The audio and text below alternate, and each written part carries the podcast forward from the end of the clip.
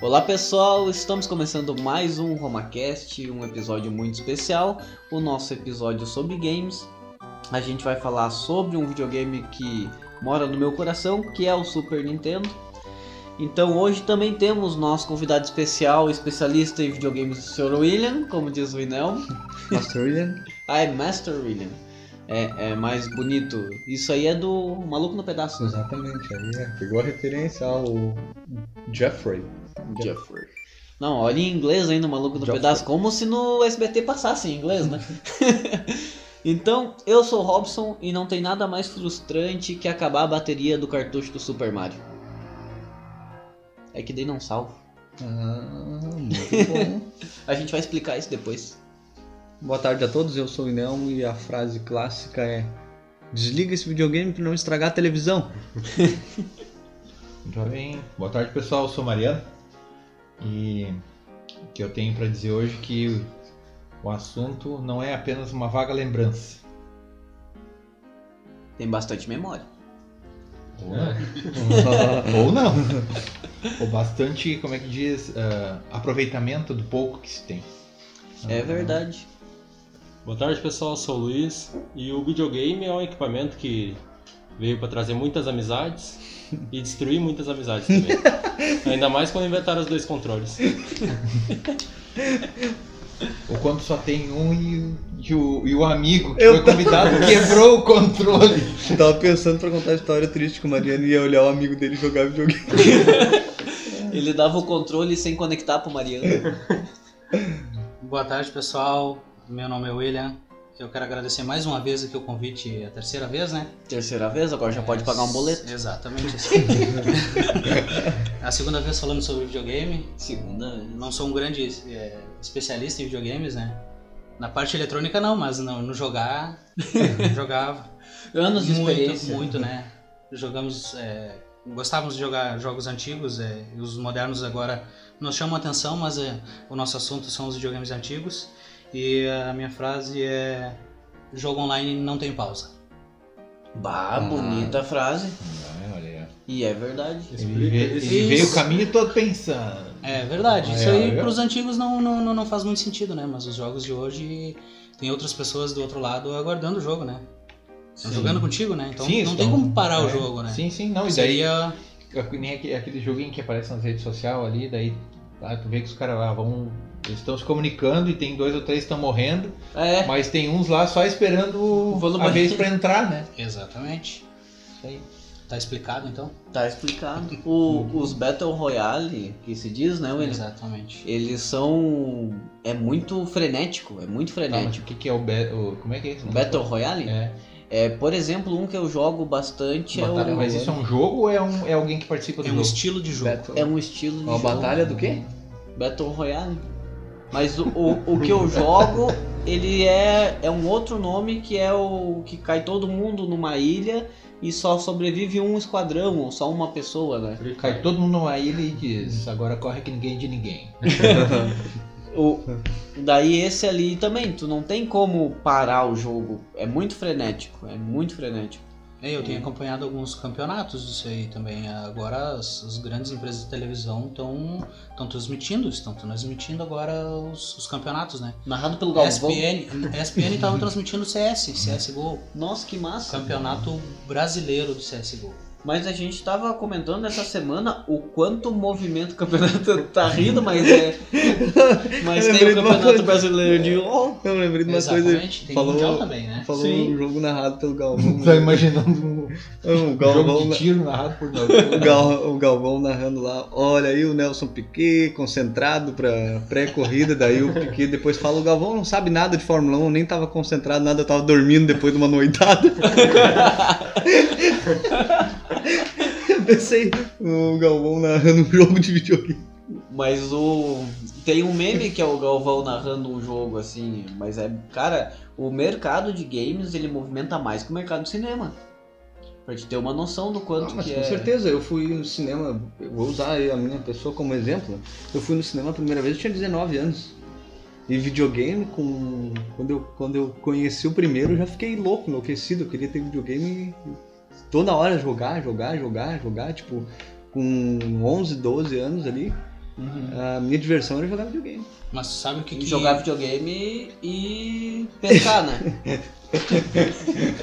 Mas sabe o que, que me surpreendeu ouvindo umas reportagens dizendo que no Brasil existem 43 milhões de gamers? Nossa, é 25% 43, da população praticamente. 43 milhões. Eu não sei o que, que faz uma pessoa se titular gamer. Não sei se existe um censo, uma pesquisa, ou se só o fato de ter um link numa, numa rede de jogos faz isso. E será Mas- que jogo do Facebook o pessoal se considera gamer E, também? pois é, eu queria entender a- em que sentido se encaixa um gamer. Uhum. Em que momento a pessoa deixa de ser só um, um jogador que gosta de jogar ali um- para um gamer mesmo, né?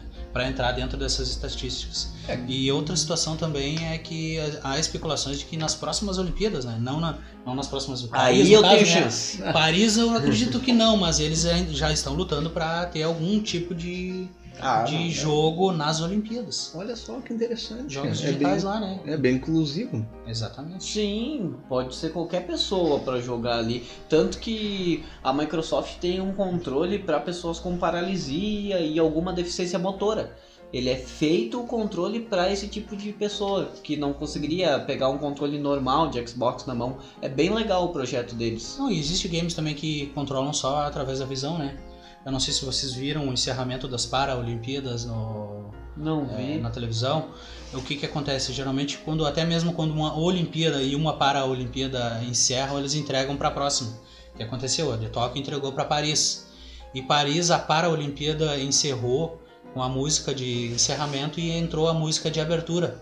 A música é um DJ que ele é não é ele é paraplégico, ele tem ele não tem movimento nenhum do corpo a não ser dos olhos. Ah, Eu não sei se ele fala, pra falar a verdade, mas a música da abertura das, das Paralimpíadas da, de Paris, que é a próxima, ele mixou só com os movimentos dos olhos. Nossa, cara, que loucura. Mostrou no vídeo ele mixando, assim, sabe, a entrega da, dos jogos, dos eventos, porque a partir de agora tudo que se diz a, diz a respeito a Olimpíadas não mais Tóquio, né? Porque ela já encerrou, Sim. apagou a chama e se, os olhos se voltam pra Paris, que é o próximo. Sim, Exatamente.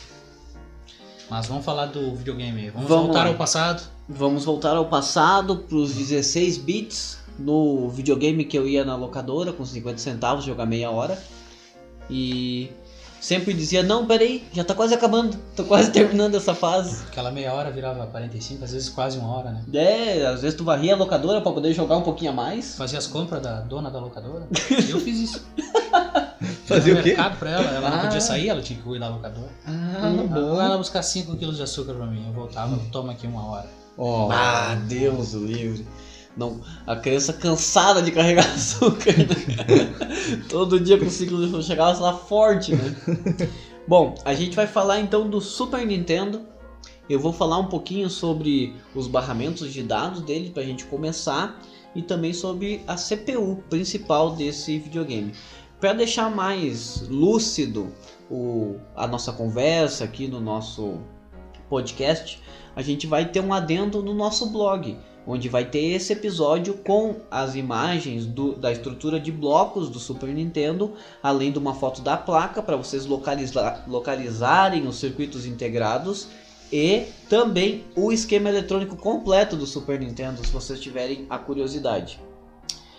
Bom, então o Super Nintendo ele tem três barramentos, tá? Dois barramentos são de endereço, o A-Bus e o B-Bus, e um barramento é de dados, que é o Databus. Esses barramentos são o A-Bus e o B-Bus são maiores, assim, na capacidade de bits. O A-Bus é 24 bits. Ele vai ligar a CPU, a memória RAM e também o cartucho. O B-Bus, ele é um barramento de 16 bits. Se a gente for olhar ali no nosso diagrama simplificado, ele vai ligar a memória RAM de trabalho, o processador, o som e também os circuitos responsáveis pela imagem, a parte de conversão de vídeo. E o nosso último bus, que é o data bus, também vai ligar parte de som, imagem, CPU, os cartuchos pelo barramento de cartucho, que mais para frente a gente vai explicar um pouquinho para ele, e também a memória RAM. Então os barramentos eles têm todas essas interligações e o barramento principal, que é o A, é o barramento que vai ligar sempre a CPU com a memória RAM principal e também o cartucho. Nesse videogame a gente tem uma estrutura de CPU muito interessante. O nome da fábrica, o Mariano me ajudou há pouco, vou pedir um auxílio para ele de novo, que eu chamava de rico, mas é. Rico. Mas não deixa de ser rico também. Né? Acho que são, pelo menos. É. Tomara, né? É. É Ricó? Pois então, eu conheço essa marca assim, né? Tem as impressoras, né, dessa mesma marca. Então talvez seja isso E mesmo. Tu vai assim, ah, ver os vídeos, né? Ah, as impressoras, daí essa marca, né? Da Ricó. É. Mas se alguém souber a pronúncia e quiser botar depois nos nossos comentários, é R-I-C-O-H. Esse processador é um A, é um 5A22. O interessante dele é que o núcleo, a CPU principal desse cara aí é o 65C816. Mas o que que acontece? O que que a Nintendo fez? Ela montou o seu próprio chip, ela pegou uma fábrica para desenvolver esse chip, botou esse processador 65C816 junto, junto com outros circuitos integrados ali para montar um processador mais robusto e diminuir o hardware externo. Então, essa CPU principal, ela vai fazer a comunicação com todos os outros pontos. Ela vai conversar com a memória, vai conversar com a parte de som, vai conversar com o vídeo, vai conversar com o nosso cartucho. E o interessante dessa arquitetura, que até antes mesmo eu estava conversando com o Mariano, é que nos lembrou a arquitetura dos ARM. Porque, por exemplo, um telefone que usa uma arquitetura ARM7 ou ARM9, eles pedem o chip né, com a arquite- arquitetura ARM e eles vão colocando alguns periféricos, entre aspas, né, periféricos ali Sim. dentro do processador até formar o processador deles, específico para aquele equipamento.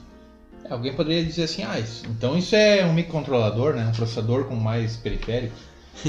né? É, assim, analogicamente, analogamente poderia até dizer que tem certa semelhança, mas a diferença é que na realidade o, o próprio processador em si é, e, e como são os casos desses processadores dedicados, né? Eles agregam, inclusive, outras funções justamente para processar isso mais rápido. Ou seja, tem um, um núcleo ali que é o principal, vamos dizer assim, né? Vai fazer o que tem que fazer. Porque imagina fazer toda essa, essa comunicação. Ima- ima- vamos imaginar assim no jogo, né? No desenrolar do jogo. Numa determinada velocidade, né? Que até me chama a curiosidade aqui a velocidade de clock, né? Desse, desse processador aqui e que é bastante baixo, né? Comparado com, com o que se Comparado com hoje em dia. comparado com qualquer celular dos mais vagabundos, né?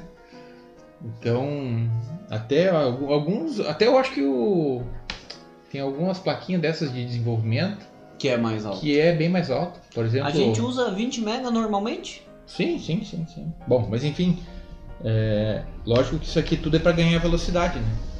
Sim. Então, e também facilita porque, tipo, é específico. Não vai precisar uma programação ainda É, disto aqui, né? E fica meio que é, como se, vamos dizer assim, que tivesse parte do programa já desenvolvido ali dentro, no hardware mesmo, né? sim. Não precisa escrever o programa e se, se torna proprietário. Né? É, é muito interessante essa arquitetura e se provou com o tempo, né? Porque com a evolução dos processadores a gente viu que eles estão migrando para isso, né? E, e a tendência é continuar cada vez menor e com cada vez mais coisa dentro deles. Verdade. E, e essa arquitetura, processador, memória, isso é, é- Hoje em dia, na manutenção, a gente pega bastante também. Tanto que é, essa parte de memória de trabalho, se eu não me engano, é a, é a que tu vai comentar, né, Mariano? Sim, sim, sim.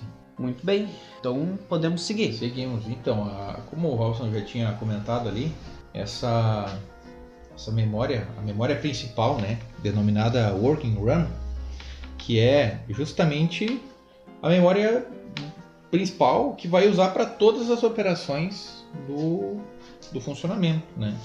Eu diria assim, comparando com o computador, é o que seria hoje a memória RAM do computador, né? Serve para todo o processamento. E tem uma coisa interessante ali. Se a gente eh, depois eh, acompanhando ali no, na imagem do barramento, né, a gente pode perceber que uh, existe duas linhas de comunicação de endereço, né, que a gente chama, que nem o Robson disse ali, tem o de 24 bits e o de 16 bits. São endereços que são de acesso rápido, né, para fazer acesso direto. Então, se a gente parar para analisar assim, tem uma, uma linha de endereços, tá, que é o ABUS ali que o Robson comentou, são 24 bits. Ele só tem duas conexões. Né? A memória só se conecta com o próprio, o próprio processador né? e com o cartucho. Ou seja, todos, todas as outras coisas que precisa de, de memória RAM usam outro caminho, um, um outro barramento. Ou seja, uhum. é uma comunicação, uh, eu diria que secundária, vamos dizer assim. Né? O principal, inclusive, até pelo tamanho dele, né? 24 bits, para conseguir processar mais informação. Tá? E então essa, essa memória, uh, de novo, comparando a capacidade do, dos computadores, ela é extremamente pequena, são 128 uh, ah, kilobytes. É, é, é, muito pouco, né? Se a gente for comparar com qualquer RAM de, por exemplo, um celular. O, o primeiro computador que tu teve, tu lembra quanto que era de memória? Memória RAM? Bom, tinha de memória RAM tinha 16 não, o de memória RAM era 8 MB. Não, já era é, bom. Era 8 MB. Era um 386 SX com um processador de 33 MHz. Mas a memória como é que eu vou te dizer? Claro, era expansível, né? Mas assim, comparado com a velocidade do, do, do, do programa processador. do processador, era bastante pra época. Pois é. é. Era o que eu ia dizer. É, até eu consegui chegar depois no, no ápice, consegui trocar o processador e consegui um servidor de um, da IBM velho, lógico, né? Era um 486 e tinha dois processadores, era um processador o convencional e processador que como é que chamava, coprocessador matemático. É como se fosse ah, um... as equações ele fazia tudo no outro. No outro, e daí naquele ali tinha um barramento assim, nossa, é... tinha vários slots assim. Eu lembro que aquilo me impressionou. Daí eu fiquei pensando, poxa, Imagina um dia poder completar isso aqui tudo, né? e aí eu fui garimpando daqui e dali, consegui chegar à marca dos 32 MB naquele, naquele, naquele computador. Esse Foi assim. Ligava Nossa. o botão de turbo? é. Imagina era... usar ele para criptografar, aliás, para. é... Como é que é? Criptomoedas? É, criptomoedas. É. Minerar, né? Minerar. Minerar. Imagina usar Isso ele para minério hoje. Nossa. Mas então, mesmo sendo pouco, né? Vamos dizer assim, 128k é, hoje, né? É praticamente nada. Mas para a época já era bastante. Sim. Né? E o que mais impressiona é como dava para fazer coisas e, e, com qualidade boa de imagem, né? Porque o, se, eu me corrija se eu estiver enganado, mas eu acho que o Super Nintendo ele ele, foi, ele veio depois, né, do, do, do Atari, né?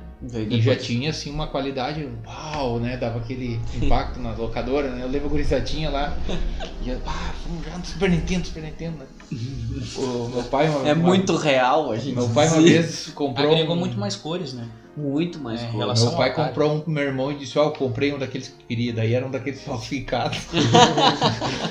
Rapaz, as cópias do Nintendo. É, mas depois que eu vi a diferença, porque eu também né, não entendi muito, era, era bastante significativo. E teu irmão gostava de jogar? Ele gostava. O pai que não gostava, porque ele ficava mais tempo jogando do que realmente ajudando. Estragava mas também, mas era, ele tinha o quê? 12 anos na época, não podia exigir muito também, né? Trabalho, como é que é exploração trabalho infantil.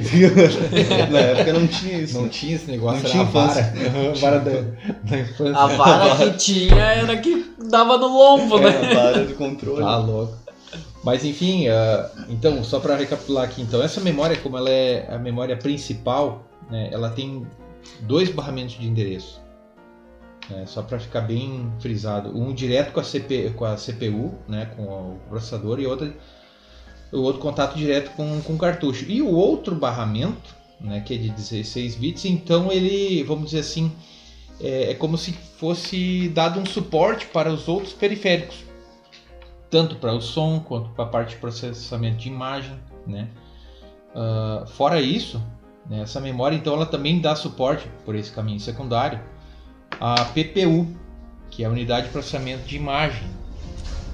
É, esse, esse, se a gente for olhar no, no, ah, no diagrama da placa ali, são dois chips que na realidade o, o hardware em si ele é enxergado como se fosse um único, né? A parte de comunicação, porque, mas por que isso, né? Ah, mas são dois chips físicos e como é que o, o hardware enxerga apenas um? Como é que ele entende que é um? Isso se deve ao barramento de endereços, ou seja, parte do endereço né, de, de acesso a, a, vamos dizer assim, ao trabalho e à memória, né, porque essa unidade de processamento ela também tem uma outra memória, né, que é a VRAM, que é uma memória de 64K específico da unidade de processamento de vídeo, ou seja, vamos, vamos dizer assim, o processador despacha um, um, uma operação lá para a unidade de processamento de vídeo, essa essa demanda né, é, requer algumas informações que já estão carregadas previamente na memória principal.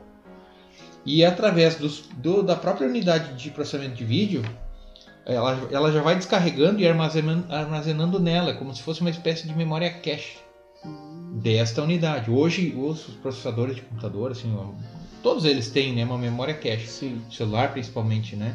Então quanto maior essa cache maior a capacidade de processar, vamos dizer assim, sem travar, né? sem congelar a imagem. Né? Aqui não, não seria diferente, porque a velocidade de processamento é baixa, se vocês observar, são. Deixa eu ver se eu estou vendo bem aqui, 21. 21 477 MHz, é isso? Isso. isso. É, então é, é, bastante lento, vamos dizer assim, comparado né, hoje. Então 21 MHz Imagina, tu vai processar uma imagem, vai ter que buscar no cartucho, carregar, processar, joga na memória RAM, dali distribui, né? Então é. tem que armazenar, é como se fosse um buffer. Ela armazena para ela ali, só para ele usar. E essa, essa memória, então, essa, essa VRAM são 64, ou seja, metade da capacidade. Né? Aí é uma coisa interessante. Imagina assim, para todo, para todo o, o, game em si, né, para o hardware, a memória principal é 128. E uma outra que tem a metade da capacidade é só para vídeo. Né? né? No meu entender, né, eu até acredito que faz, faz todo sentido, lógico, que a, a ideia é manter uma qualidade de imagem. E para isso precisa armazenamento, né, para poder fazer, processar e, e, jogar os, os, como é que a gente chama, os, os frames na tela, aquela coisa toda, né? E é muito bonita a imagem do. É, não, é. Pra a época era, era uma inovação muito grande, né? Então, claro, isso aí, essa parte da, da, do processamento de vídeo a gente vai ver um pouco mais adiante também, né? E, e no próprio diagrama de bloco, né, a gente percebe né, que é, é, visto como um todo a unidade de processamento, mas na realidade são duas, uh, são duas, uh, dois chips, né? E eles, claro, ficam muito próximo do, do, do, do processador para já diminuir essa velocidade, aumentar, ou melhor, diminuir o, o delay né, da comunicação do processamento. Né? Por isso que é tudo muito próximo. E como diria, ah, mas vai levar quanto tempo para circular né, ali dentro? Ah, se tiver uma curva vai demorar mais. Não, não, não é nesse sentido, né? Mas é que tecnicamente o, o hardware em si, à medida que ele vai as capacitâncias que vão criando nas trilhas de barramento, uh, elas uh, somam para gerar atrasos. Né? Então isso tudo influencia. Mas a coisa mais legal, né, no meu ponto de vista, é justamente essa parte que tem do, do, dessa unidade, que ela é uma parte que funciona praticamente independente e o, o hard, o software em si, o programa não enxerga não, não tem isso, não tem contato direto, é só via hardware. Então vamos dizer assim, lá o programa que está no cartucho lá, ele, ele não vai ter, vamos dizer assim, o programador não vai ter acesso a essa parte do processamento. Isso é uma é como se fosse um outro microcontrolador, vamos dizer assim, né? Uh, só para processar o vídeo e jogar para a parte externa. De modo geral. Divide o trabalho, né, Mariano? Isso, exatamente. Porque daí, claro, cada um faz a sua parte né? E aí, quando uma parte não funciona, ou não tem som, ou não tem vídeo, Isso, alguma coisa pifou. isso que tu comentou entra muito com a manutenção. Porque com esse diagrama simplificado, mais o esquema eletrônico e onde fica cada componente da placa, é muito mais fácil tu fazer análise de um conserto.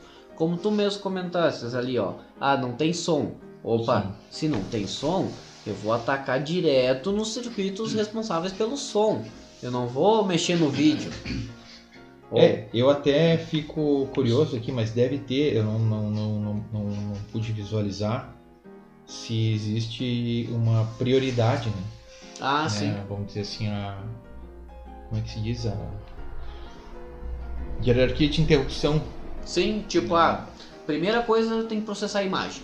É, o que Depois, que, é prioridade? Joga né? o som. Porque eu lembro que eu. Não lembro qual era o videogame dele. Ele dava umas bloqueadas assim, daí a imagem dava uma congeladinha assim, continuava a imagem, mas aí o som dava uma pipocada. Depois. E eu sempre pensava, né, mas por que que isso dá esse problema aí? Como é que ele tranca? E eu achava que na realidade tava com problema no, no, no cartucho. Uhum. né? Daí fazia aquela velha coisa, tirava, dava uma sopradinha, botava umidade. Dá um monte de umidade ali na É, é isso. É ali. mais psicológico, né? Pois é, e eu fico pensando assim, e o cartucho em si, né? é, essa memória, né, a memória principal, a memória do, do, do, do vídeo e a memória do, do cartucho, né? ah, creio eu que para os jogos, pra, certo, para a diferença de jogos, deve ter uma capacidade diferente também, né? Tem. Ah, então, Isso então nós vamos tão- chegar nela Bom, também. Então tamo lá. Tamo no caminho. Aí eh, o Mariano estava comentando sobre o barramento também, sobre RAM. Um fato interessante é que tem uma RAM de 64 pro som. Também. Uma RAM de 64 pro som, na verdade ali eu não. É, é, pelo que eu entendi, são duas RAM de 32, né? não, não ficou bem claro pra mim, tem que dar uma olhada melhor no esquema eletrônico depois. Uhum. Mas ah, só para fazer uma observação, viu? Ele tem um, um oscilador Sim. específico. O oscilador do, do som é 24,5 MHz. É maior que o de processamento principal. Pois é. Pensa na oscilação. né? Mas ali na parte do som tem também dois chips responsáveis. Um deles é o Sound DSP e o outro, o outro, Robson, o outro o outro é o SPC 700 de quem? da Sony. E aí o Robson tem uma historinha pra contar pra nós. Aí, Robson, faz, já vamos aí abrir um, um parênteses aí nessa parte do som. Conseguiu abrir um parênteses. É, ele- ó. não, ele não consegue ficar sem. O- a história que o Inemo tá comentando é dessa parceria que a Sony fez com a Nintendo para desenvolver o chip de som do Super Nintendo, que é um chip de som maravilhoso. Tu vai ver os jogos. Bom, se bem que o Miyamoto também é, é outra coisa, né? Desenvolvedor de jogo, mas não vamos entrar nisso. Então, o chip de som da Sony é muito bom. Esse SPC 700, quando eles apresentaram, eles colocaram no Super Nintendo, o pessoal notou a qualidade do som que a Sony já é conhecida, já era conhecida na época por isso. E nisso eles fizeram aquela parceria que eu até comentei no primeiro podcast para desenvolver o tão falado o Nintendo PlayStation. Que existe. Existe um no mundo, a- onde Ó. conhece, que é o protótipo.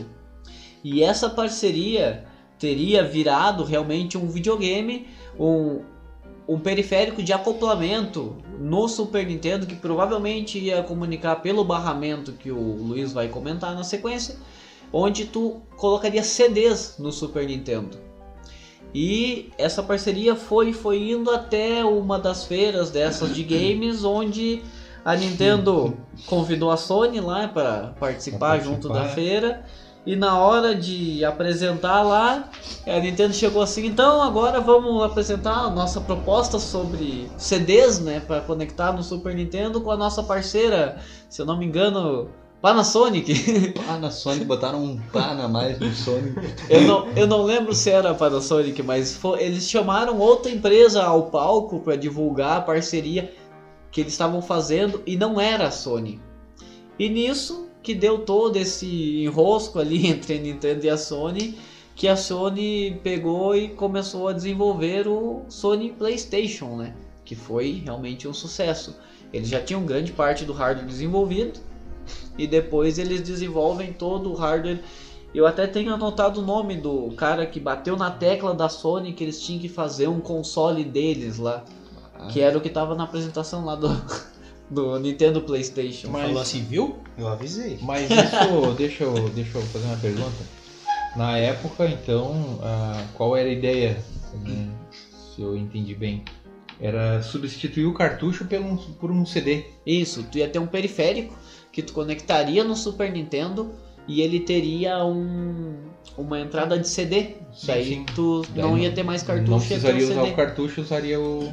O CD. Entendi. É como Seria- se fosse um drive externo de CD. Isso, seria a evolução do Super Nintendo. Seria o Super Nintendo CD. Na verdade, o Nintendo PlayStation, né? O Isso nome. foi em época que. 90 e pouquinhos. 90 e pouquinhos, é, mas é.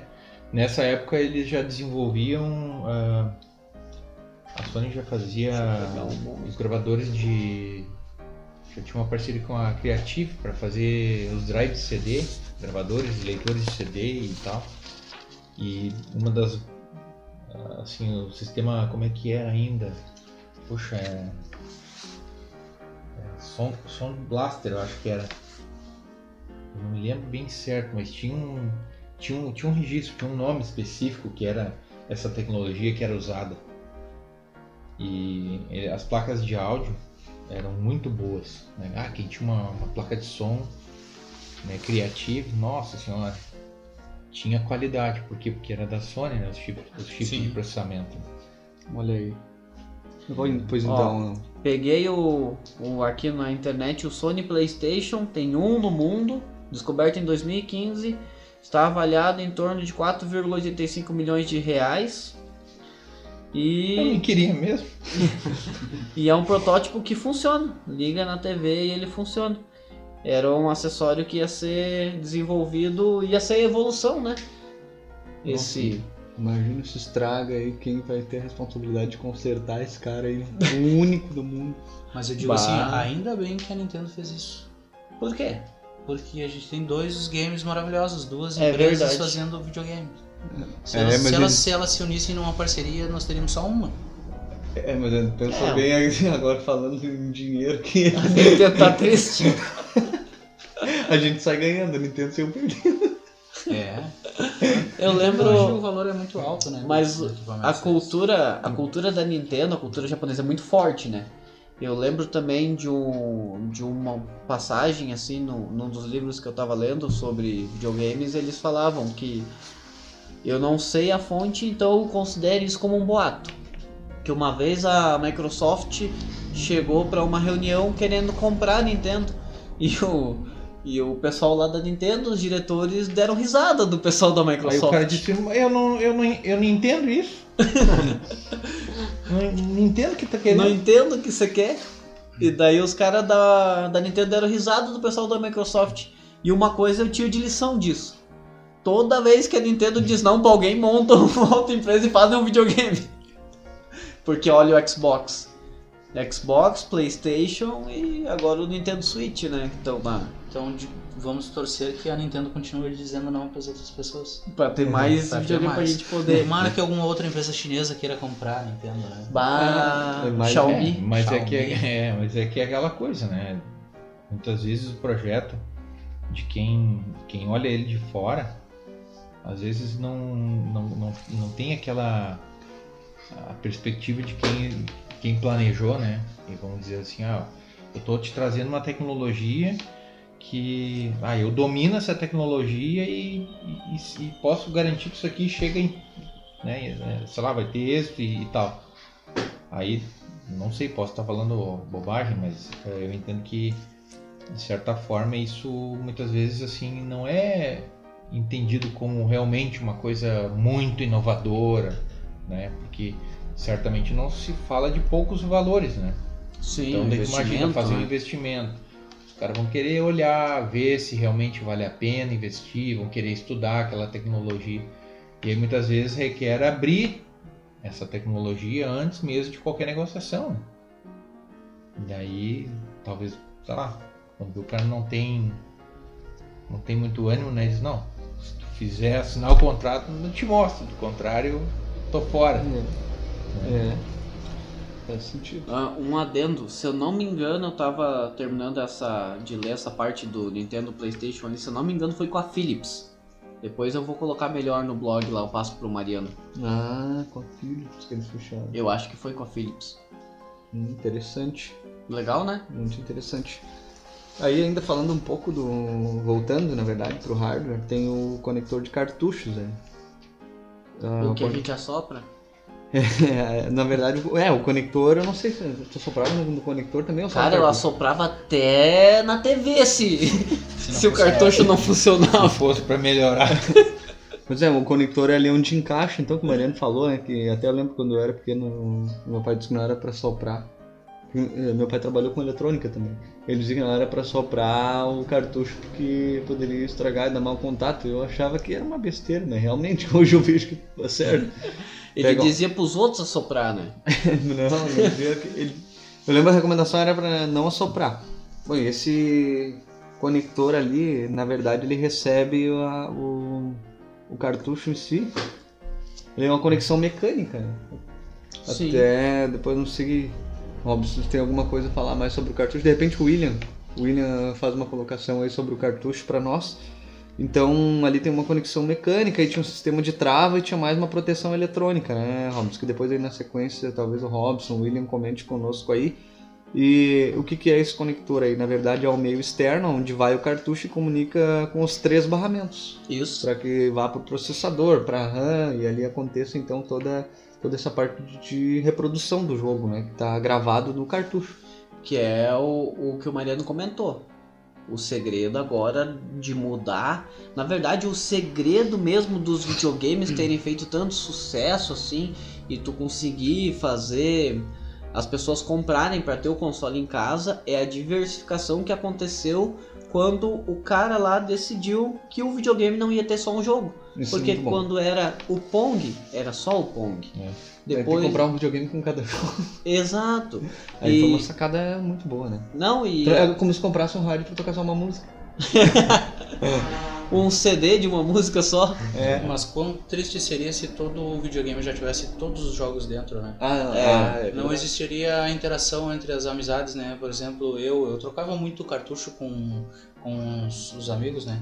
Emprestava um e recebia outro. É. E ia ser tão vazio, né? Todo mundo ia ter, ah, eu vou Não, jogar lá na minha casa. tinha- Não, tinha eu tenho um jogo locadoras, também. Tinha as Tinha as locadoras. locadoras, Exatamente. um negócio. Exato. É. Não, sim, e sim. uma coisa interessante dessa parte também, que das locadoras e disso que o William comentou de, de emprestar cartucho, é que às vezes tu locava o jogo na locadora e alguém tinha trocado o chip dentro.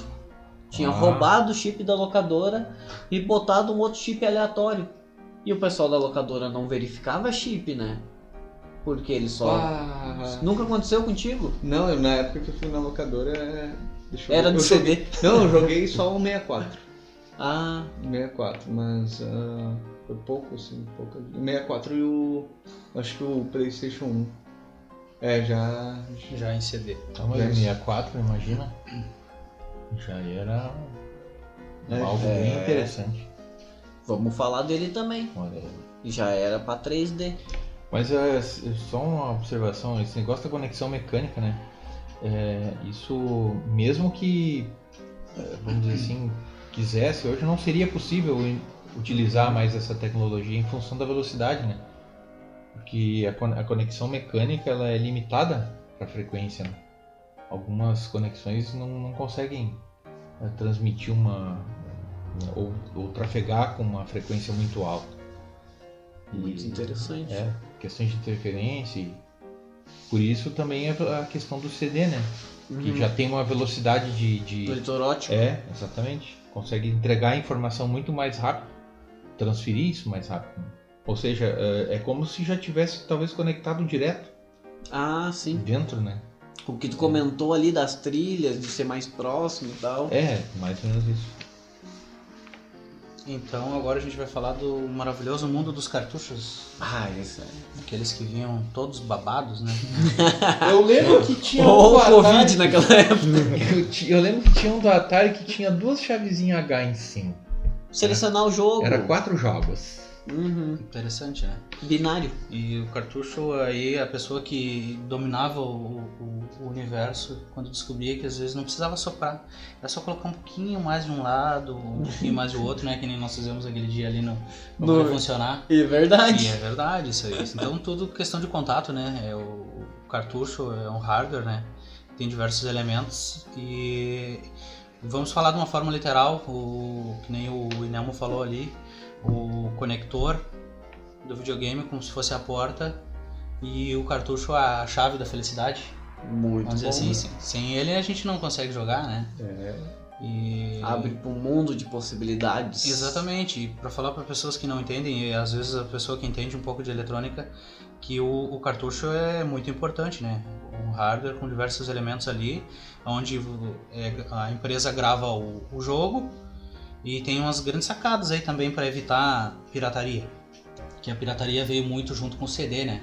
CD qualquer um podia fazer, copiar inúmeros CDs num gravador, num, num- num computador. Quem nunca, né?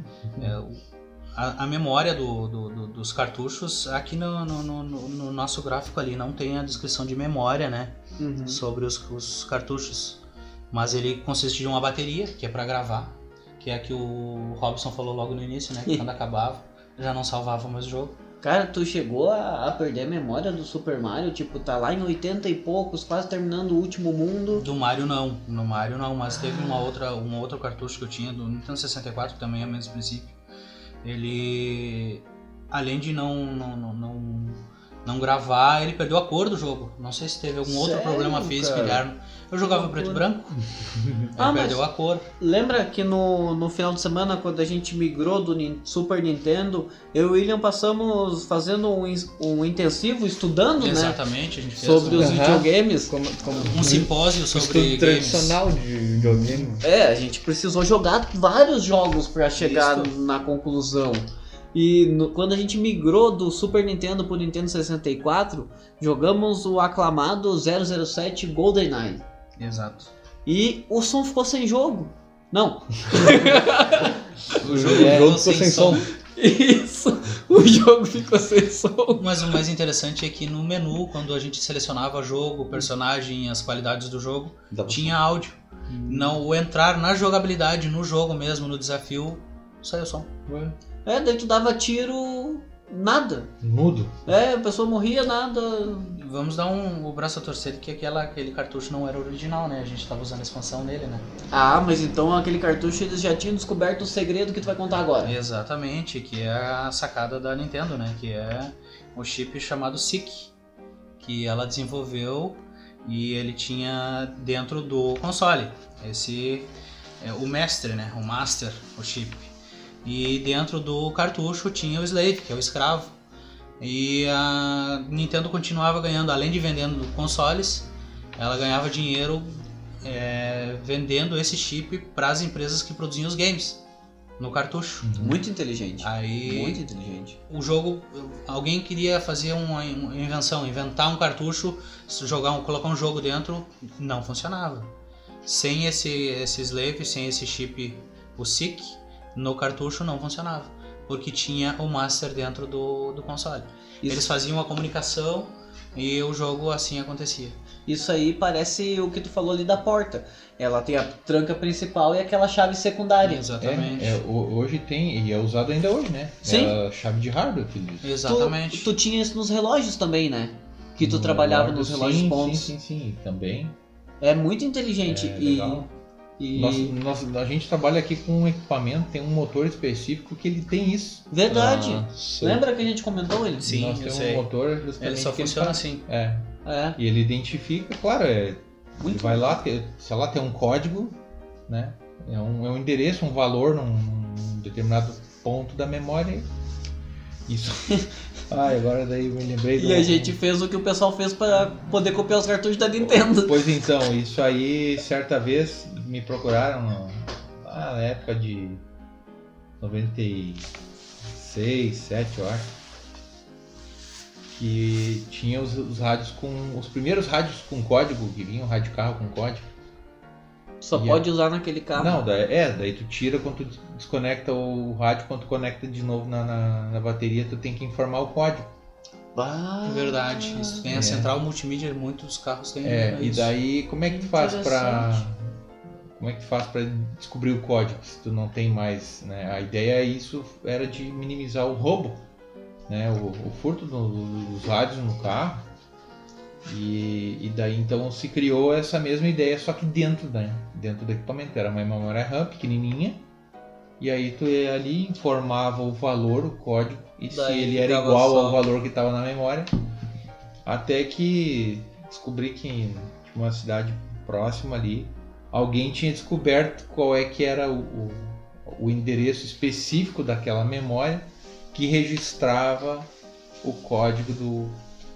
Né? Daí eu depois eu fui saber, né? Eu queria entender como é que, como é que descobriu sim. né? Pegou um, pegou um leitor de memória RAM, leu o valor todo, né, de toda a memória e pegou o código e começou a procurar endereço por endereço até Nossa. fisicamente identificar. E daí depois gravou um, um vazio com aquele endereço e aí então começou a, a se reprogramar os rádios. Então, vamos dizer assim, claro que ele não me ensinou a fazer, mas à medida que por alguma razão precisava fazer um conserto, né, e precisasse porque naquela época os rádios de carro eram caros, né? Uhum. Principalmente os mais novos, assim, tipo digital. Então eles pegavam e mandavam consertar. Só que, sei lá, daí não tinha mais o código. O que, que fazia? Mandava lá pra memoriazinha pra, pra pessoa, ela gravava, te devolvia e te devolvia com um papelzinho e um número em cima. Bah. Aquele era o novo código do rádio. Então, E podia- era decimal?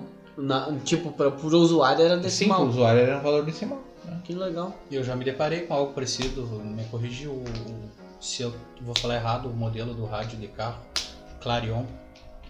Clarion, eu acho que eu. Centrais multimídias, é, rádios grandes, né? Já vi duas vezes isso acontecer de acabou a bateria, um amigo meu Aham. acabou a bateria do carro e aí ele foi pediu um código mesmo no, no aparelho. Sim, pede. Numa central multimídia nessas que já vem embutida. Ele não comprou o rádio pra colocar, mas veio assim no, no, no carro mesmo. É, por isso Clarion, que... eu não sei se é, é. assim que se pronuncia, tá? Mas é uma, uma central multimídia de, de carro. Eu já tive um problema assim, foi trocar a bateria no carro da minha esposa. E aí o rádio não funcionou mais. Eu disse, tá, e aí o rádio? Do carro disse, não, eu troquei a bateria, o rádio é contigo. Eu Então, resolvi o problema então tá, pediu, né? Daí, depois de passar um tempão, fui na concessionária, porque eu não achei, né? Não, não, não tinha código, varri toda aquela codificação. Daí o cara, não, vou te, te mostrar aqui, pega o manual do rádio, o manual do rádio, daí ele me mostrou aonde estava o código ele vem inserido no número de série. Ah, que legal. né? Daí eu fui lá e marquei, né? Bem grande, escrevi a Ótimo. caneta. Só agora eu tô Se feio. roubarem, não usa. Se roubar, não tem como usar. Só se roubar o manual junto. É. Mas Assim, O número certo não tá gravado no rádio também. Hã? Não, vem no manual do carro. Só No manual do rádio do carro. Ah, Não, o que, o, o que o um- Inam quer dizer é que não tem gravado no rádio o número de série. Número de série. Pois então, eu, eu depois eu precisei trocar, quer dizer, ainda tem que trocar, ele tá com um probleminha lá que quando tá quente ele apaga o display. e aí Botar um cooler. eu já, já deixei de comprar várias vezes e um preço bem acessível, né? Vamos dizer assim. E com procedência ainda. Uhum. Só que eles não sabem o código. Ah, daí não adianta. né? E a concessionária ela precisa do número do chassi do veículo para poder identificar o, o, o- o código, né? Muito Então, enfim. Então, então tem- tem que ter o rádio, tem que ter o número de chassi. É, se o cara, né? Ou É. seja, se não tem procedência realmente, né? Ah, foi roubado alguma coisa, não, não tem como descobrir. Provavelmente eles consideram assim, esse rádio não é vendido fora do carro. Esse Não, rádio sim, é sim, vendido sim. com o carro. É, então, exatamente.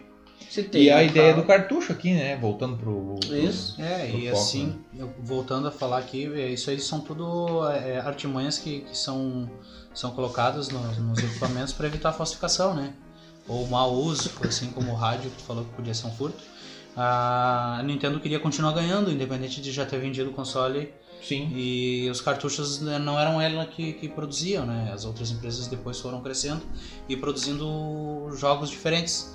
Então ela ainda tinha que vender esse SIC, no caso para os cartuchos que era o slave, o escravo, para poder funcionar. Ele se comunicava com o master que ficava dentro do console, né?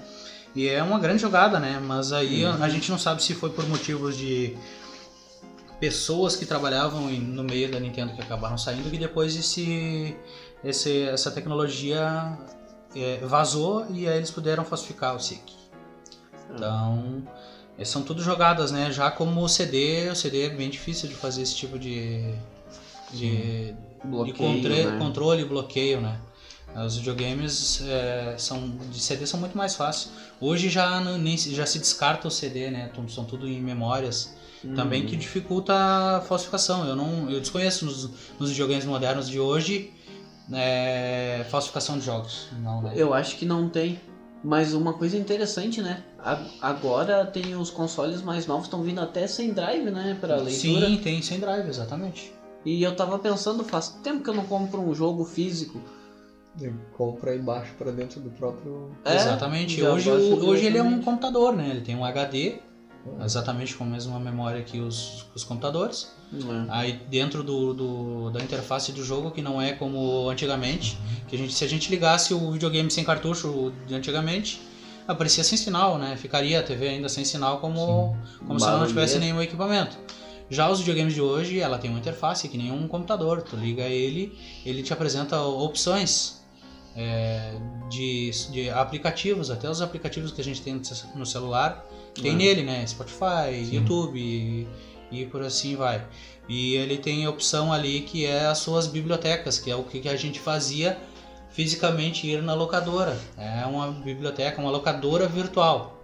Ali, um valor que tu paga, ou tu é o chefão da locadora, tu compra um pacote que tu pode acessar todos os jogos. Claro que cada jogo tem o seu tamanho. Tu- pode acessar os jogos desde que a tua memória, o teu Seja- HD É. seja compatível, né? Geralmente Ou é um seja, terabyte. É, ele, ele ideia. descarrega, né? Ele, Exatamente. Isso, tu, ele tu- tu vai lá e, e joga pra dentro do teu videogame, pra dentro do teu console aquele jogo. A partir dele, daquele momento ele é teu até tu excluir ele. E dentro dele ali tem todas as informações. Então eu acredito que não tenha falsificação nisso, né? Eu acredito que não. É, É, até porque não fazia sentido, talvez, né? faria Eu se acho. fosse mais barato, É, vamos dizer assim. Porque que não eu tô te falando, pra te acessar essa biblioteca tu precisa pagar. sim. Então a- as empresas Sony e Microsoft, elas não ganham só hoje nos, nos, nos consoles. Mas, assim, jogo né? mas o que eu quero dizer é o seguinte, ó, por exemplo, lá, tu baixou no teu equipamento, né? Como é que tu baixa isso num outro equipamento? Tu pode entrar com teu login. Tu entra no teu login. Ah, é com login. Isso. Exatamente. Tanto que tem gente que vende o login pra outra pessoa baixar o jogo, né? Ah, entendi. Daí. Teoricamente não existe a falsificação, mas existe artimanhas de duas pessoas jogarem com o mesmo login. É, dá, Isso já dá existe. pra Tá, emprestar. mas vamos dizer assim, ó, agora vamos criar uma, uma hipótese aqui. Tu comprou e tem o jogo. Sim. certo? Uhum. Aí eu não tenho. Tá. Mas tem Daí eu tenho console. Daí o William vem jogar na minha casa e beleza, bah, vamos jogar um jogo tal. Eu, ah, não tem. Daí eu disse, não, mas eu tenho. Eu logo com o meu login e a gente joga. Uhum. Pra baixar, pra, pra jogar, não tem que fazer download disso. Tem Sim. que. Tá, daí vai ficar no meu console. Sim. Isso. Aí à medida que depois que, tu, que eu entrar com o meu login eu não consigo acessar aquilo. Consegue, existe artimanhas, existe falhas, né? É. Eles não conseguiram corrigir tudo. Eu não sei quantos downloads tu pode fazer do mesmo game. Isso também talvez bloqueie. Mas isso aí. Porque tu pode ter dois videogames, né? Tu pode ter um em casa e um na praia. É, eu. Claro. Primeiro que eu não tenho nem casa nem casa na praia. não, não conheço muito bem como é que é, mas assim, é, eu já trabalhei com um sistema de, de- Na realidade era um computador, né?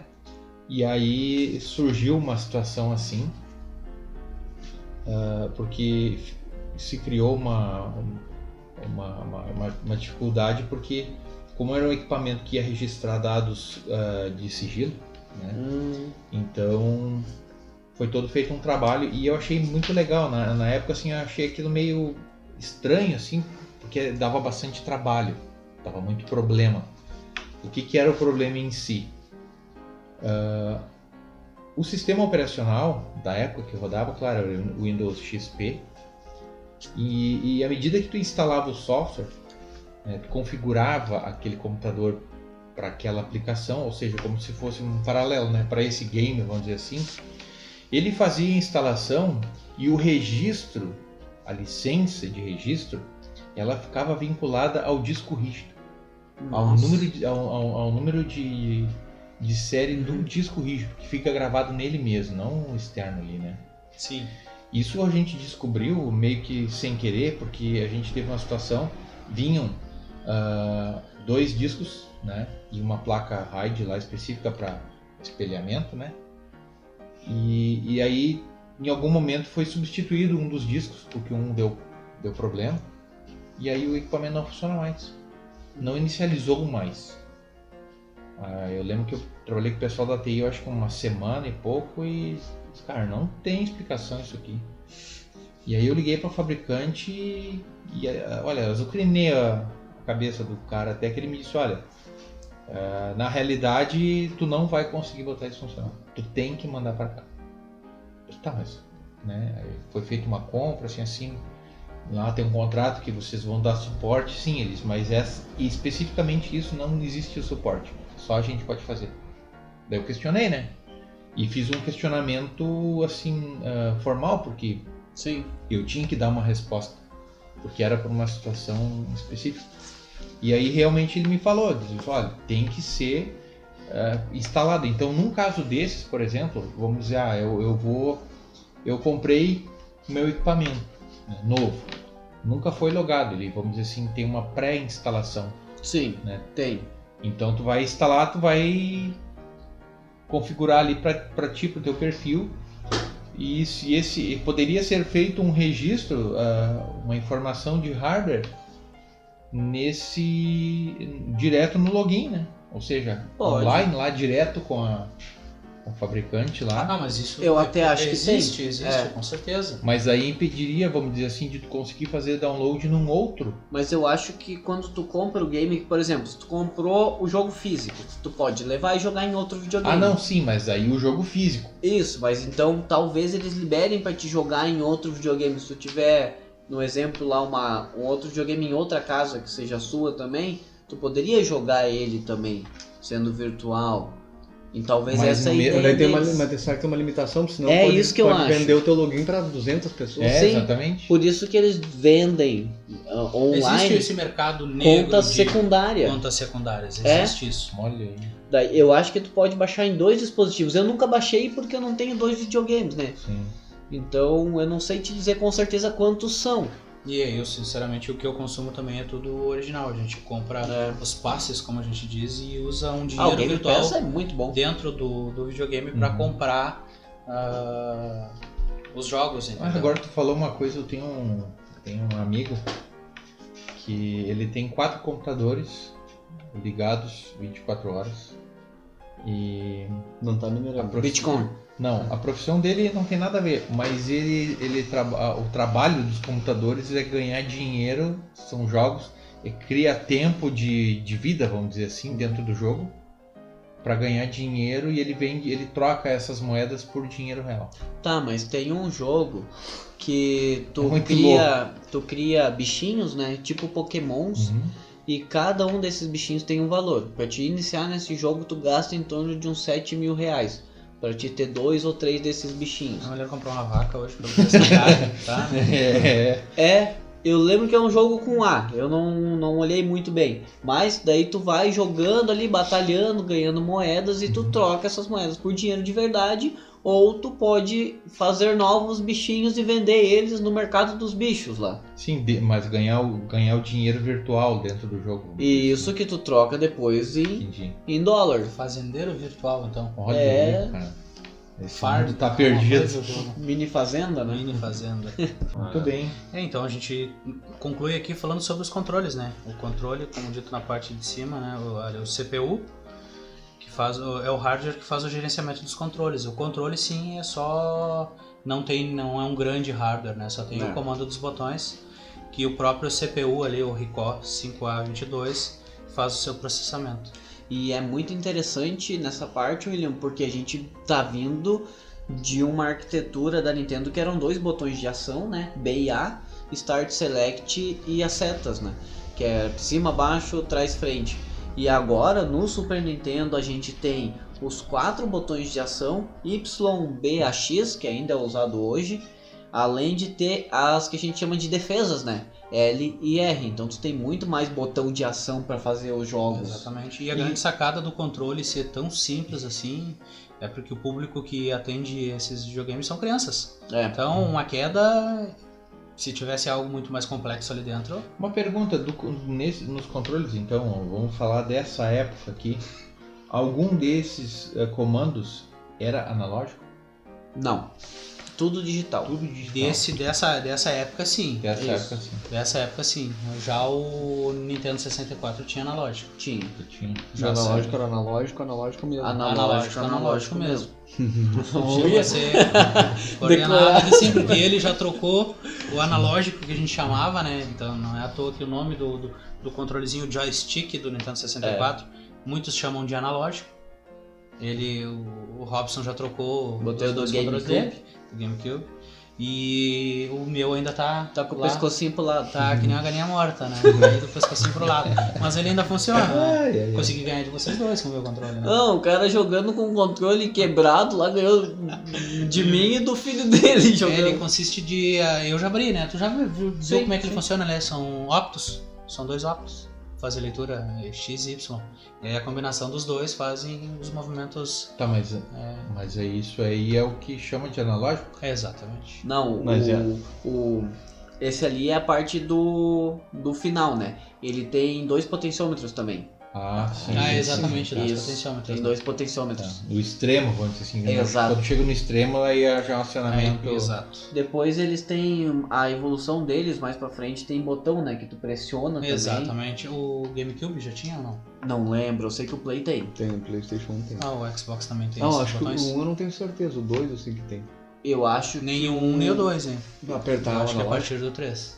Eu não tenho certeza. Eu E a acho que é partir de que, de que videogame, não sei o que, que o joystick começou a vir com vibrador? Play 2. Play 1 Play também 1 já tinha. Play 1. Playstation É, 1 mas tinha. o, o, Quando batia e aí o carro, quando você jogava, eu jogava, eu usava isso Nintendo individual? 64 também tinha. O Nintendo 64, mas isso iniciou no 64. A Sony, quando lançou o Play 1, o controle não tinha vibração Não. nem analógico. Nem analógico, era assim. Daí, quando a Nintendo lançou um acessório que tu conectava atrás do Nintendo 64, Que era o vibrador. era o vibrador com umas pilhas. Eu Tinha, tenho, é, eu tenho mas isso aí. tem esse vibrador com pilha, o Robson. Olha aí. Eu tenho esse acessório em casa. É. Do Nintendo 64. Tá na Aí sala. Play, a Sony, pra sala, a pra todo Sony mundo no chegar a olhar e 1 já colocou, né? Os, Isso. Quando a Sony evoluiu o- o controle e botou os analógicos, ela já colocou dois motorzinhos lá para fazer a vibração. E agora, o- os gatilhos de R2 e L2 dos videogames mais novos também tem controle analógico. Pra te poder acelerar o carro conforme tu tá pisando. Ah, e entendi. motores internos no gatilho. Motores internos. Tem, agora os controles têm quatro motores. Ah, mas por quê? Pra deixar o... Pra peso. Peso. Peso Fazer peso no botão pra ficar mais... Ah, por É. exemplo, assim, vamos, vamos sabia. citar características de armamento para jogos. Aham. Ah, O gatilho daquela arma é mais pesado. No videogame vai ter a resposta. Então tu vai ter emissão e recepção de sinal. Vai ser tão evoluído isso aí que hora tu vai acertar aqui e vai dar um tiro na TV. Isso já é Ah, a realidade. Não, eu tô tentando entender a, a mecânica O da porquê? coisa. Não, a mecânica da De coisa. repente Ah. é magne- magnetiza e pesa pra... Te torna mais pesado o gatilho. de. É, magnetiza e pesa. Bom, a gente pode falar aí que tem controle com touchscreen, né? Sim, Ah, sim, sim. O Nintendo 2DS e 3DS tem. Tá, mas daí não é mais fácil comprar uma metralhadora de verdade dessas aí E adaptar pra fazer um... Na TV? Também, é. Um controle. Ah, mas daí vai virar aquele jogo do pato que tinha no. no Exato. no Ah, é. Como é que funcionava o jogo do pato, mano? Ah, Ah, aquilo. vamos falar na tua tecnologia aí, como é que funcionava ali o jogo do era. pato. Cara, isso ali era um troço muito louco. Eu Era não um- entendi como é que funcionava aquilo, eu não entendi. Isso ali na realidade Entendi, era o uma... Mariano já explicou uma vez. Vai lá, Mariano. É, eu gosto de ouvir essa Era uma, é uma resposta. É uma resposta. É na realidade um. Que cor era o pato? Tá, ele tinha uma cor diferente do resto da tela, né? Sim, justamente, porque ele refletia um sinal que era emitido pela própria pistola, refletia na, no cinescópio ali, e aí re- fazia a leitura no próprio a pistola enviava e lia o, o próprio sinal. E não Entendi. tinha uma E questão de. ela de- ficava preta a tela É. e só ficava o Conforme a os frequência, pixels. tinha a troca Exatamente. de cor, né? Exatamente. o cara não percebe. Mas eu lembro que o Mariano falou que, tipo assim, a tela ficava Tá preta, preto tinha e branco. quadradinho. Que na realidade é. é Toda assim, preta. Ou, ou Tu- o pixel tá ligado ou não tá, né? Tu conhecer as coisas estraga a magia, né? Porque a- agora se eu jogar esse jogo eu vou ver que a tela pisca. Antes quando eu era pequeno eu não percebia. E esses Ah. tempos tava eu e Nelma ali com uma frequência de 120 Hz olhando. Tá, mas por que, que essa lâmpada tá se movendo piscando? A gente não enxerga acima de 60. Mas ali, ali eu acho que Estragou a magia. É, mas ali eu acho que tinha um detalhe no hardware que a gente não... É, Eu acho, né? Sim. Mas é legal, né? Pra tu ver assim, é um. É uma sacada que é, é uma ilusão de ótica, né? Muito interessante. Aproveita um- um- uma questão assim da, da física ótica, né? Pra Isso. poder criar uma, uma realidade diferente, Muito sei lá, bom. uma sensação ou uma percepção melhor. Nossa, dizendo. era muito divertido jogar com aquela pistola lá. Sim. Era muito divertido. Ah, eu quando não tinha a menor ideia, ideia de como é que aquilo funcionava, eu- mas eu me indignava. Como é que tu errava o que pato? tu Como é que aquilo funcionava? O pessoal, como que sabe que eu tô mirando no pato certo? Aí mirava pro lado, não acertava. Mirava no pato, acertava. Sim, uma vez eu consertei, eu consertei uma pistola dessa. Botou mais pro E ladinho, só o daí eu ganhava. Eu olhei e disse assim, Aumentou o "Bah, calibre. barbada, né? Só um LEDzinho infravermelho aqui dentro. E aí troquei o negócio. Só que, Um tiro matava todos o os que que patos. aconteceu? Passo dois dias, volta o Cão cliente e diz, olha, deu algum problema. Matei o cachorro. Porque ele ficava. Ele, ele, ele- a mira era- ficava. Apontava meio pro lado, assim, que era de lado, né? Ah, Maria, deixa que eu vou regular a mira, é mais 15. Não, daí o cara disse, não, mas como é que pode, né? Eu disse, não, não tem, disse, não tem como isso. Ele disse, não, mas ó, eu posso trazer pra tu olhar. Eu disse, então traz. Então traz, aí vamos jogar a tarde. E aí o negócio é realmente, cara, botando de frente assim, perto na TV, questão de um metro, assim, e ficava, dava um, eu acho que um ângulo de uns 20 graus, mais ou menos. Nossa! É, ele cachorro ficava se né, escapou, então. meio fora, assim, Quase né? morreu com o tiro o cachorro. Mas daí eu não tinha me dado conta que na hora de montar, Tinha um o, refletor. não, o LED ali, ele Simplesmente ficou, foi pro ficou, lado, ficou um solto? pouco torto, né? Ficou meio solto, isso aí. Ah, E aí ele. Aí abriu de novo Aí e abriu.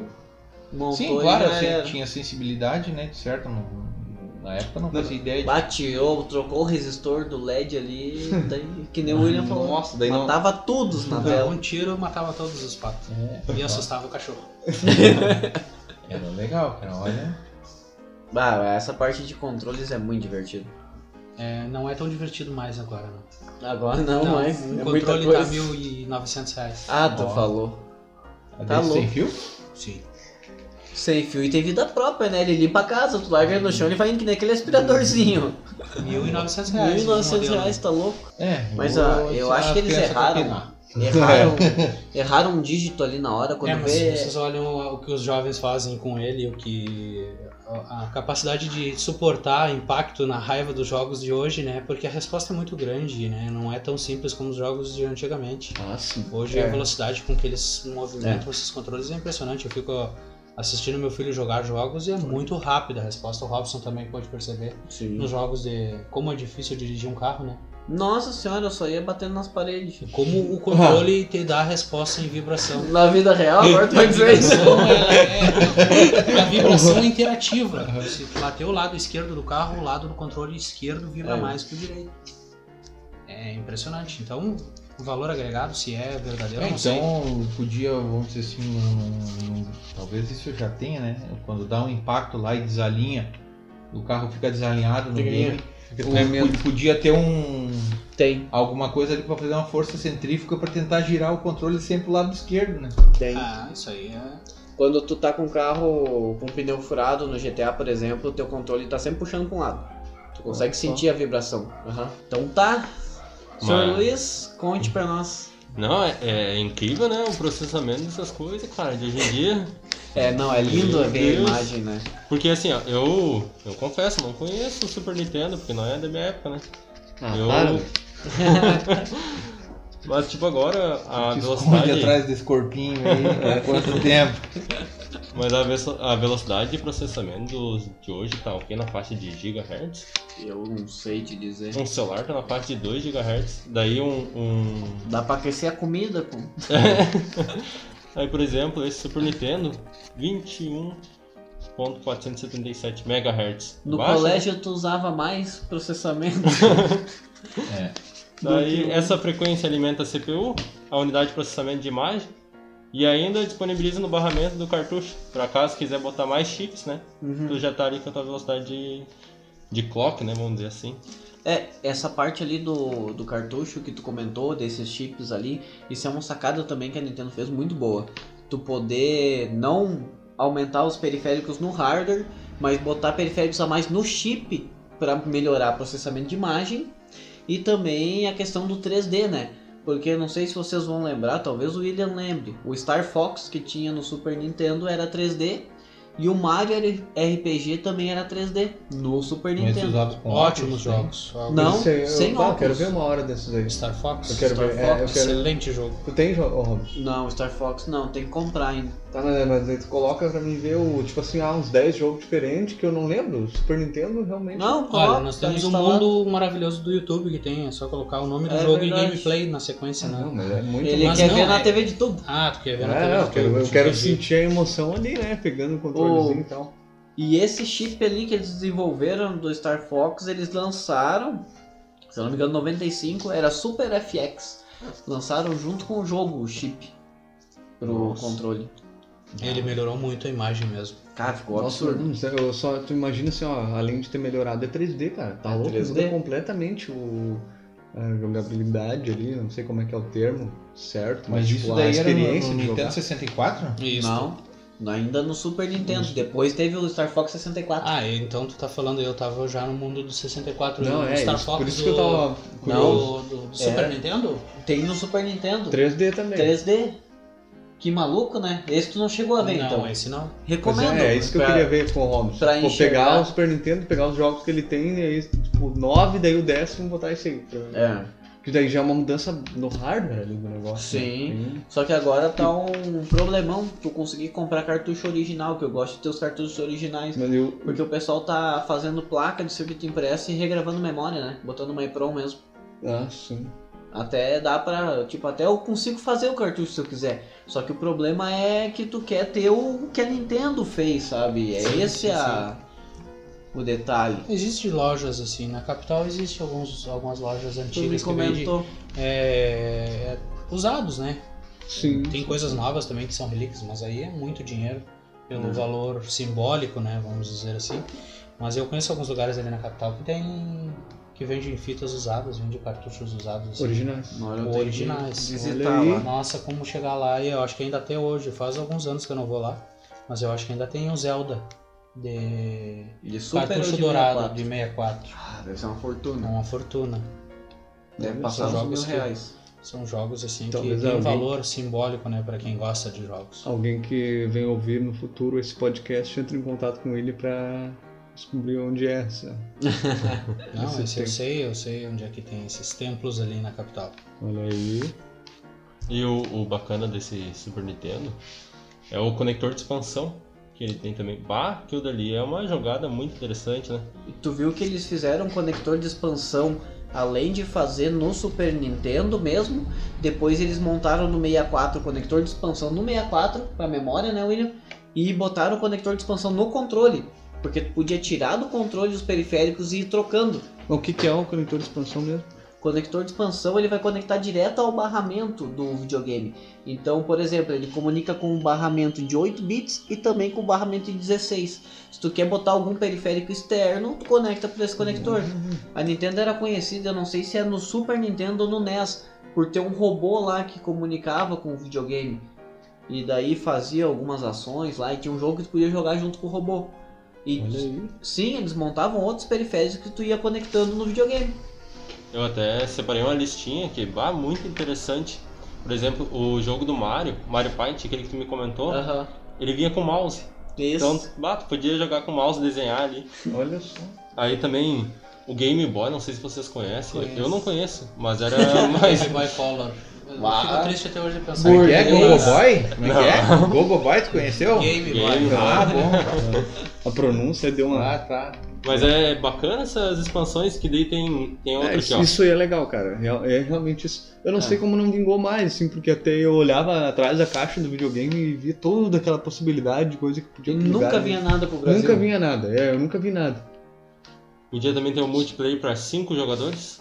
É, Ah. Como se fosse uma, aqueles módulos que eles vendem com umas portas USB, sabe? Uma Isso. régua com vários. Isso, isso. Entrada de controle. Eu- aqui, ó. Esse aqui eu achei muito interessante. Foi fabricado as poucas unidades de uma linha de bicicletas. Bicicletas as que a gente usa, bicicletas ergométricas, né? Aham. Então tu poderia conectar o cabo da bicicleta, que ali é é um controle enquanto tu pedalava, pra tu ir jogando ao mesmo tempo. Nossa. É, o nome é Life Fitness. O nome da Olha aí. bicicleta. Fitness. Ó. Aham, E é outro que bem interessante Ela também. tem andando de bicicleta no circuitinho lá que tinha no jogo. Não, pelo que eu entendi era assim, ó, tu tinha o controle. Jogando Mario. É, seria interessante. Tinha o controle na bicicleta pra tu, tipo assim, não ficar limitado só ao exercício, entendeu? Ah, entendi. Tu tem o controle fixo na bicicleta, daí Isso. tu vai pedalando e jogando ali. Mas não é fácil tu botar o controle e uma bicicleta na frente da TV. Pois mesma é. coisa. Pois é Mas isso. enfim. Mas daí não vende, né? É, exato. Se Ah, eu tem penso- é porque alguém comprou. É. E agora voltando ao chip de som, que o Namo falou antes. Pouquíssimos jogos vieram com a tecnologia Dolby Sound, eu acho que é essa a pronúncia, Isso. que trazia o efeito de cinema, né? Aham. E daí interessante que não era periférico esse aí. Esse aí era no próprio. No cartucho? No próprio cartucho. Olha só.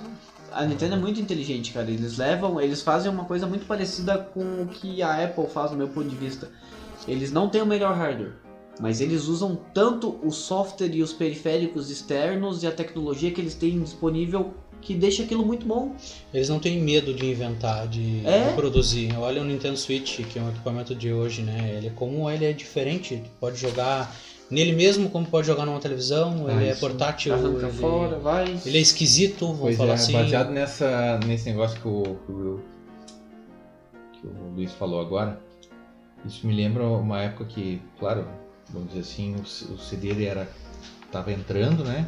É mais ou menos na época do, do, do Nintendo. Tava entrando os, os, os gravadores de. assim, Os, os players de CD.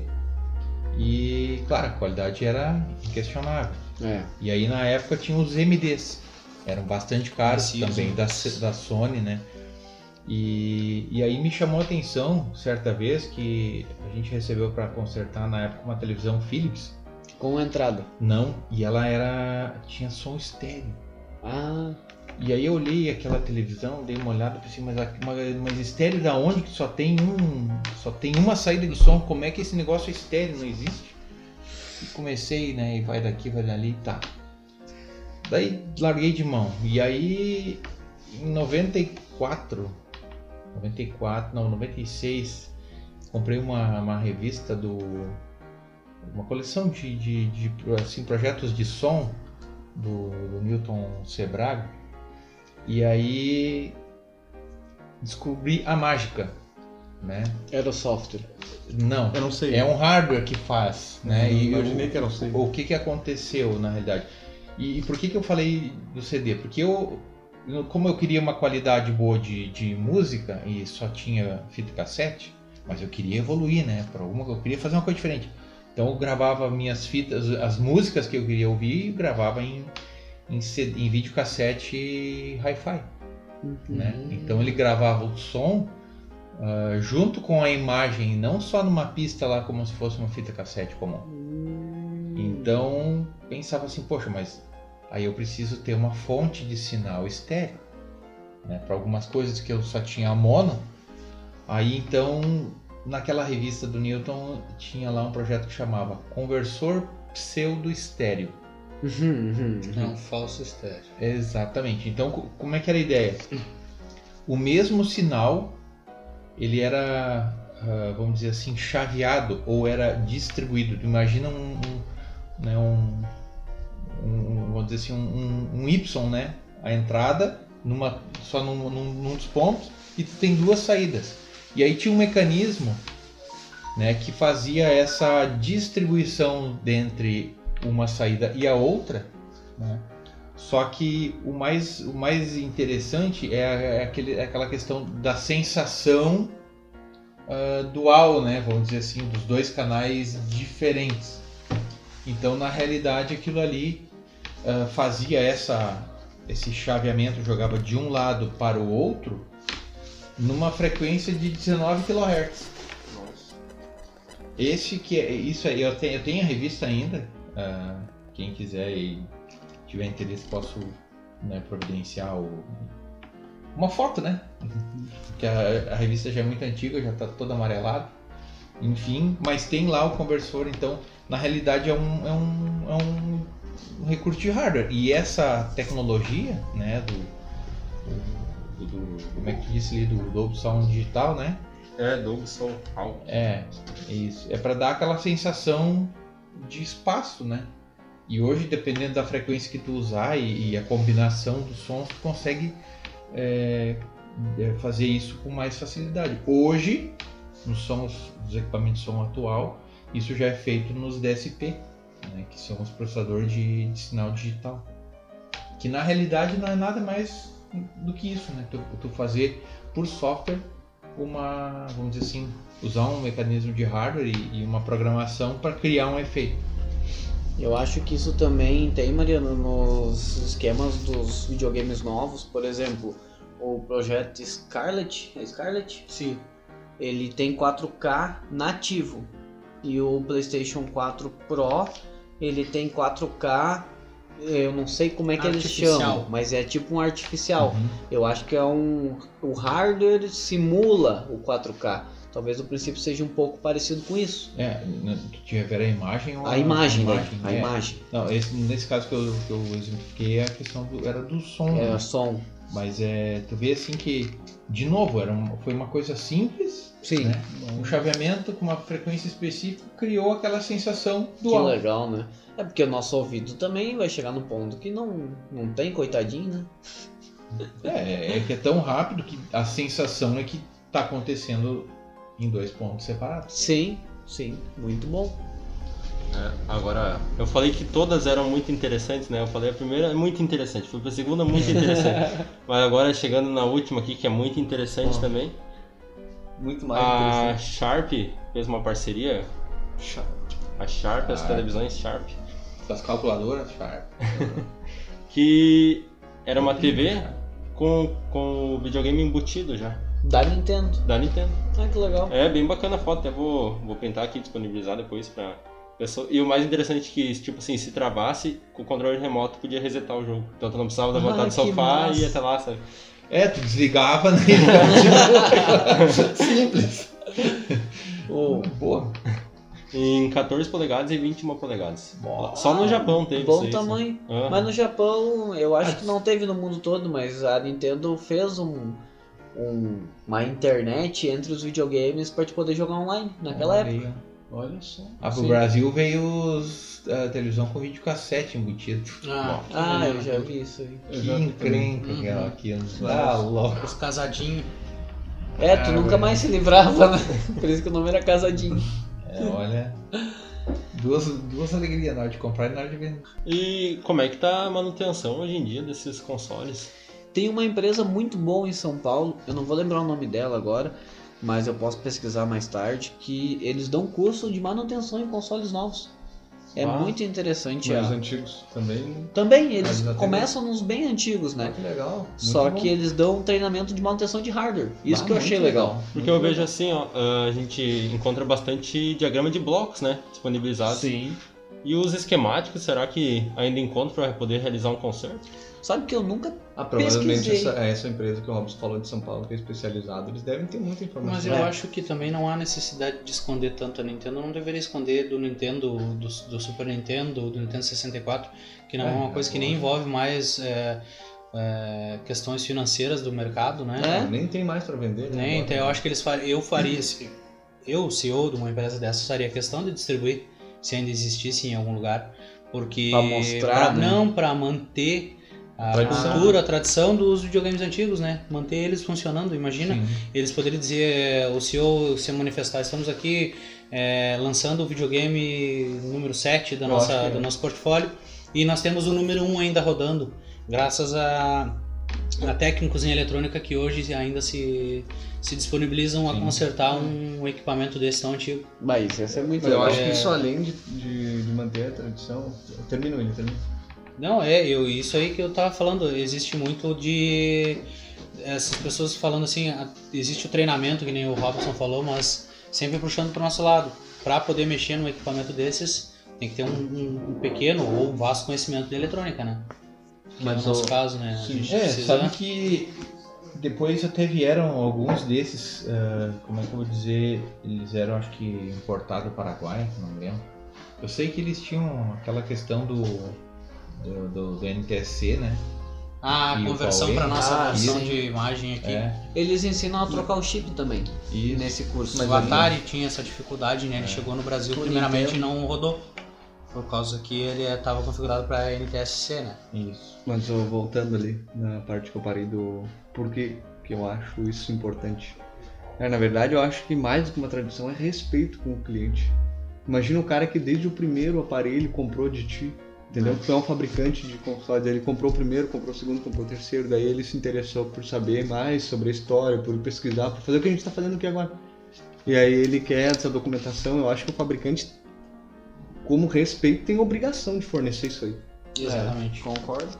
Ou nem que cobre um valor simbólico. Mas a, a- o diagrama do Super Nintendo eu achei. Não sei se foi disponibilizado pela. É, Uma vez eu fiquei Nintendo. indignado com uma marca de carro aí, um fabricante que eu, eu questionei sobre um carro antigo deles, né? Aí ele disse, não, documentação com mais de 5 anos a gente não tem nada. Nossa! Sim, eu liguei pra São Paulo aqui, pra o escritório lá da, da, da montadora, né? A montadora não é do Brasil. E aí eu, pô, cara, é, eu pensei, né? É assim, o cara, daí no, um tempo atrás tinha passado na televisão alguma coisa sobre a Ferrari, que tinha documentação lá com a marca de dedo do mecânico, com as anotações que, que inclusive forneciam um massa. serviço assim, ó, se tu tivesse uma Ferrari, não interessa que ano, não interessa nada, tu mandasse pra lá, eles faziam a restauração completa com, com tudo que parafuso, Original. tudo que é original e te devolviam com um Um quadro, um certificado, né? certificado de originalidade, Nossa. entendeu? Aí, tam- bom, também Mas não dá é pra... que custa uma Ferrari, né? É, é. Em relação ao carro popular. né? É, mas também é, é, valor, só né? que tipo, imagina, William, só manter um documento lá e entregar um manual, um manual de serviço, isso aí eu acho que eles poderiam ter digitalizado, senão não ia ocupar tanto espaço. Eu acho que é má vontade. Ah, eu, também pode ser. E ia dar, imagina agora o diferencial de tu ter um carro popular e tu conseguir um acesso a um documento desse. Exatamente, Como tu imagina. ia se sentir bem? Exatamente, porque tipo, ah, na época, não, não- não- ah, vamos supor ali, um, pegar um carro comum aí, na época não tinha um valor tão grande e não representava tanto para montadora. Agora, 50 anos depois, ele é um item de coleção. É, Os videogames assim são hoje. exato. Vai ver o Exatamente. preço que tá um videogame É, antigo. Os, os consoles e os cartuchos dos, dos videogames antigos. Aí, exatamente, daí eu vou fazer uma demonstração, sei lá, numa feira grande de automóveis, eu tenho lá o meu carro, eu tenho o manual dele e o manual de serviço. Isso Aí, ser um produto antigo, né? Sim. Assim como, sei lá, carro antigo. É, mas tipo, imagina no videogame, tem, antigo. tem um encontro lá de, de, de videogames, de, de- dos gamers ali, dos caras que- de eletrônica, sei lá, e daí tu tem o teu videogame, o manual do teu videogame, e tu tem o esquema eletrônico, entendeu? Tem coisas a mais, informações Isso- a mais do... Isso tudo agrega quando tu vai também querer vender. Tu ter o Exatamente. manual, tu ter o esquema, tu ter tudo, né? Exatamente, com É muito certeza. legal. O 64 é um que eu tenho os manuais e a caixa original. E o isopor também. Olha aí. É, É, além isso, da caixa isso aumenta, controles. aumenta o valor do item, né? Vamos Sim, assim, em sim. termos históricos. Eu só não consigo fazer o que algumas pessoas fazem, que eles compram o item lacrado e guardam o resto da vida. Eu também acho que não tenho esse controle assim. Eu não tenho, porque O abrir é o mais controle, divertido. né? É, Mas- isso é verdade. Consumir ele, né? Porque isso, que Isso. agrega história ao produto. Sabe que isso aí agora me lembrou um tempo atrás aí me ofereceram um- era uma era uma nave uma nave dessas que, que aparecem nesse naqueles filmes da Star Wars Ah, sim. E- Millennium Falcon. Talvez. É. Redonda. é mas era o negócio era embalado era um, era um, era um personagem tava junto também e embaladinho fechado no plástico o negócio Nossa. já tava esfarelando de velho E ele novo dentro. e novo dentro. Não, assim, a embalagem fechadinha ainda, nunca tinha sido aberta. Isso aí, eu, aquele dia eu me lembrei disso aí que falou agora. Eu também não ia ter paciência com comprar um negócio. Não, acho que o cara tem que ter muito dinheiro e comprar três, né? Um pra guardar, um pra, Um pra brincar, brincar, pra é, brincar. é, exatamente. Um pra abrir só pra ver como é que é dentro. Eu vi também. Cortar no meio. Tinha um cara aqui em Taquara, é um boato também, né? Quem falou foi um mecânico do- de uma empresa que esse cara era dono. Que ele tinha, um- aí traçando um paralelo de novo com o carro, né? ele tinha um veículo lá, tipo, da década de 80, 90, que tinha, sei lá, 5, 6 quilômetros rodado. Nossa. Aí o cara comprou um carro e deixou guardado. Ele comprou na concessionária e carregou no ombro até em casa. o cara levou, Mas olha, se, é é, levou na prancha. se o boato se Levou na- refere à mesma pessoa, eu sei quem é e, e conheci. E é daqui da região. É, é, a, a rua, a, ainda a casa existe ainda. E o Cara, carro? O carro, claro que Não era depois, só um, depois que. Não, não. Eram dois. Ele Dois. tinha um completamente suspenso, intacto inteiro, só não tirar peça. as rodas, né? Só pra tirar Só peça. pra tirar peça, porque depois foi descontinuado e ele tinha um inteiro pra consertar o dele. Ele andava e o Nossa. carro rodava. Até não muito tempo atrás. Mas ia de frente e voltava de ré, pai. Isso se nós estamos falando da mesma pessoa, né? Não, mas eu não sei se é a mesma É, pessoa, porque é- aquela. Aquele tinha, o carro tava embalado ainda, sem plástico nos bancos e tal, e era um carro Que marca era? Volkswagen. Volkswagen. Ah, então não é, porque o que eu me refiro é da Ford. Mas tem louco pra tudo, né? Tem. E pra todas as marcas. É, mas eu imagino aqui, vamos voltar pro voltar ao paralelo ali dos videogames. Sim. Parem pra imaginar agora aqui nesse momento, em algum cantinho do mundo, quantos Super Nintendos e quantos Nintendo 64 existem lacradinhos aí em um lugar escuro e ninguém achou. Isso É. pra nós é um tesouro. Pra É outros é verdade. lixo. É verdade. Muito. Muito interessante. Então, com essa mensagem, É. tu quer. Não, eu ia falar um negócio, mas aí aí eu me lembrei que, o, que os itens que eram guardados com estimação eram itens eh, de. como é que é? estimulavam a perversidão. Vamos mudar de, vamos mudar de assunto. Lacrados não estavam, sujos também Não, estavam. ro- rodou aí na- na- nas, nas rádios aí, é fato que o, o filho processou os pais, né, por, um, por os pais botarem fora itens que o filho colecionava e guardava, coisas assim. Ah, É, né? pornográficas. É, de coisa de uso pessoal, né? Mas, mudando de assunto, voltando aos videogames. Então, pessoal, estamos chegando ao final de mais um episódio dos videogames. Eu queria lembrar vocês que agora o Spotify tem um sininho de notificação e também vocês podem seguir a gente no nosso canal do Spotify. Lembrando que estamos sempre com vídeos novos no YouTube. O da semana passada é muito interessante sobre transformadores com o Mariano. Então, se vocês tiverem vontade, nos prestigiem lá com sua visualização e se gostarem, nos sigam. Certo, então, William, mais uma vez obrigado pela presença. Não esqueça que você está convidado para todos os episódios de games, então já coloque na sua agenda. Muito obrigado pelo convite. Estarei aqui sempre e tentando estudar um pouco mais sobre os videogames, jogando. É, não, temos que estudar. Temos que fazer mais aqueles encontros de, de videogame ali. Estudo, estudo, muito fala estudo. É, estudo fala Simpósio de videogames, né? Isso, Tem até praça de alimentação dentro deles, né? Mas eh, só não tem micro-ondas. é verdade. Eu quero deixar aqui o meu agradecimento ao convite de vocês. Fico li- lisonjeado de, de participar dessa banca aqui com pessoas que, que eu muito estimo. Cada um tem um pouquinho a agregar no conhecimento tanto de eletrônica quanto de videogames, né? Alguns assistiram da janela os, os jogos acontecerem, outros Olha aí, jogar. E muito obrigado. Então tá, pessoal. É isso aí e até a próxima.